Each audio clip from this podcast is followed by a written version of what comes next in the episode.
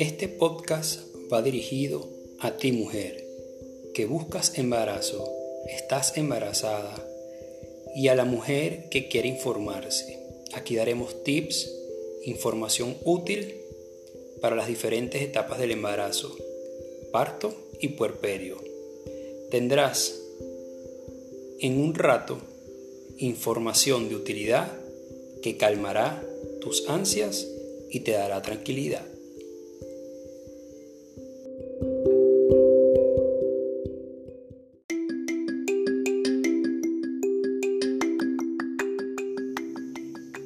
Estreno este podcast como una manera de llevar información, orientación y educación a aquellas mujeres que deseen profundizar más en los cambios, interrogantes y dudas que te surgen durante esta bella etapa, de mano de una información científica, pero en palabras muy fáciles para su entendimiento.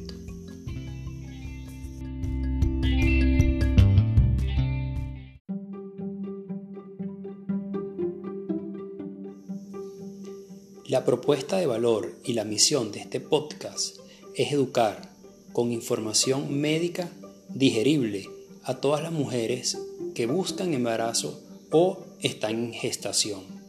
Ella ganará aclarar dudas e informarse sin tener que esperar a la próxima consulta y justo ahora en pandemia donde todos debemos quedarnos en casa.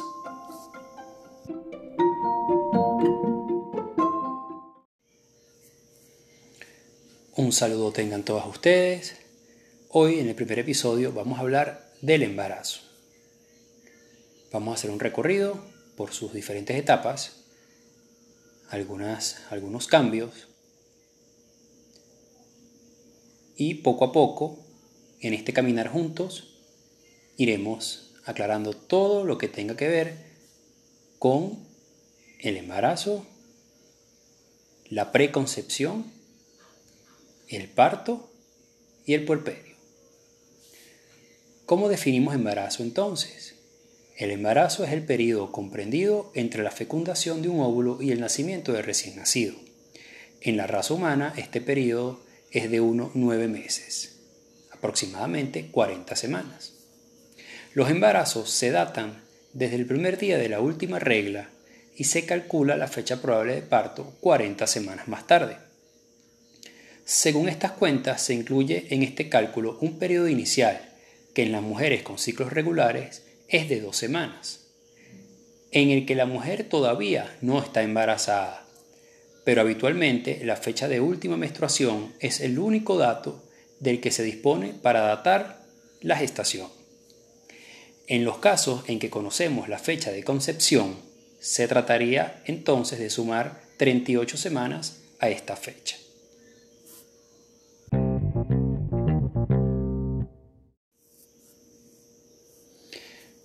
Hablar ahora de las fases del embarazo. El embarazo también lo dividimos por trimestres, porque cada uno de ellos tiene sus connotaciones diferentes. El primer trimestre, los tres primeros meses o contando en semanas desde la concepción hasta la semana 13-14, es el que más riesgo tiene de pérdidas de embarazo.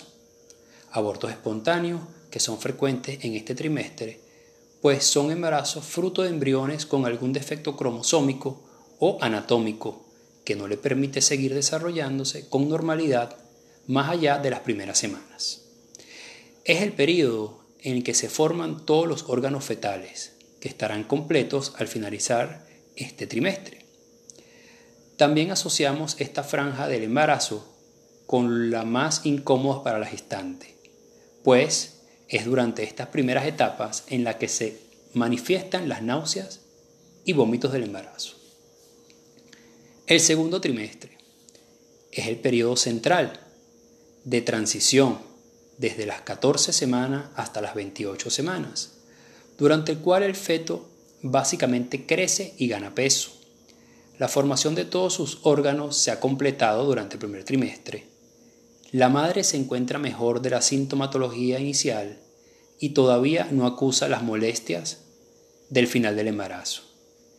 Es el periodo para disfrutar de la etapa bella que es el embarazo.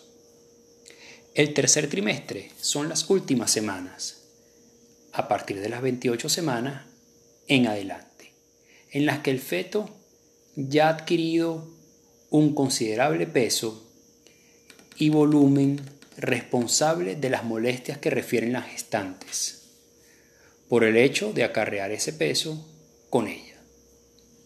Durante este periodo, el feto madura sus órganos para que se puedan adaptar a la vida exterior. Dejará de alimentarse y respirar por el cordón umbilical para hacerlo directamente por vía oral y respiratoria. Es el periodo a partir del cual el feto es viable en el exterior. ¿Qué quiere decir esto? Que si el feto nace después de las 28 semanas, tiene mucha posibilidad de sobrevivir por lo que se aconseja no hacer grandes viajes ni actividad física intensa. En cualquier caso, si hacemos el esfuerzo de ser precisos en los cálculos, los nueve meses y las 40 semanas, desde la última regla o las 38 a partir de la concepción, coinciden en la misma fecha del parto.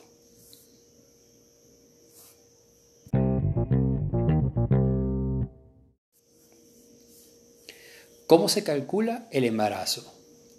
Popularmente se calcula el embarazo en meses y los ginecólogos lo calculamos en semanas. Y es muy frecuente que las cuentas de unos y otros no coincidan. El motivo, por un lado, son esas dos semanas de decalaje que hay entre la fecha de última regla y la fecha de concepción que no hay que tener en cuenta. Y por otro, que comúnmente equiparamos los meses a cuatro semanas, cosa imprecisa, pues la mayoría de los meses tienen 30 o 31 días, lo que no equivale a cuatro semanas.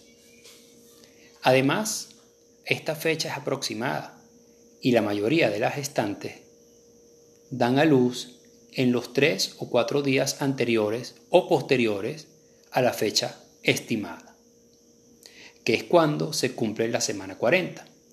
Pero también las hay que se adelantan o retrasan dentro del periodo que consideramos normal para un parto a término, que es desde la semana 37 a la semana 42. Antes de la semana 37 se considera parto prematuro y después de la semana 42 se considera un post-maduro. Tanto un extremo como el otro tienen riesgos para recién nacido y conviene evitarlos. Los embarazos post-maduros presentan más frecuentemente complicaciones fetales por el envejecimiento de la placenta y los prematuros presentan el riesgo de la inmadurez del feto que, aunque tenga todos sus órganos formados, no está preparado para su vida extrauterina antes de tiempo. Cuanta más prematuridad, más problemas puede presentar el feto.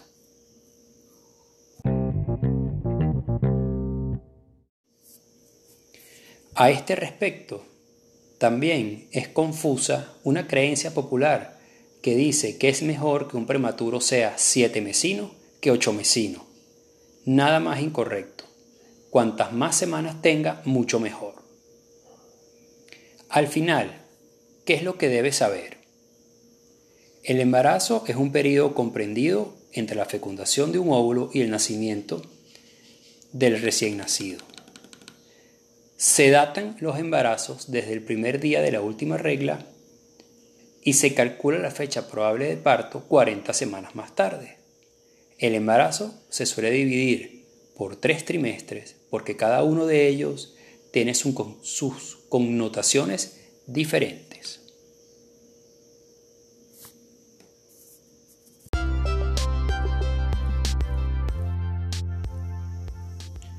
Escúchame en mi próximo episodio y sígueme en Instagram, arroba doctor Freddy García.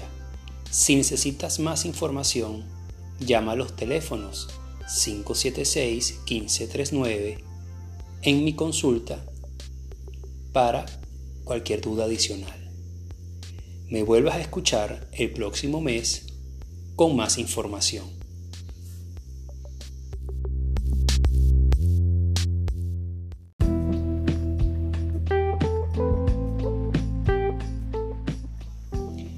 No dejes de escuchar lo que en tu embarazo al día el doctor Freddy García informará para hacer de tu gestación más amena y saludable, con palabras sencillas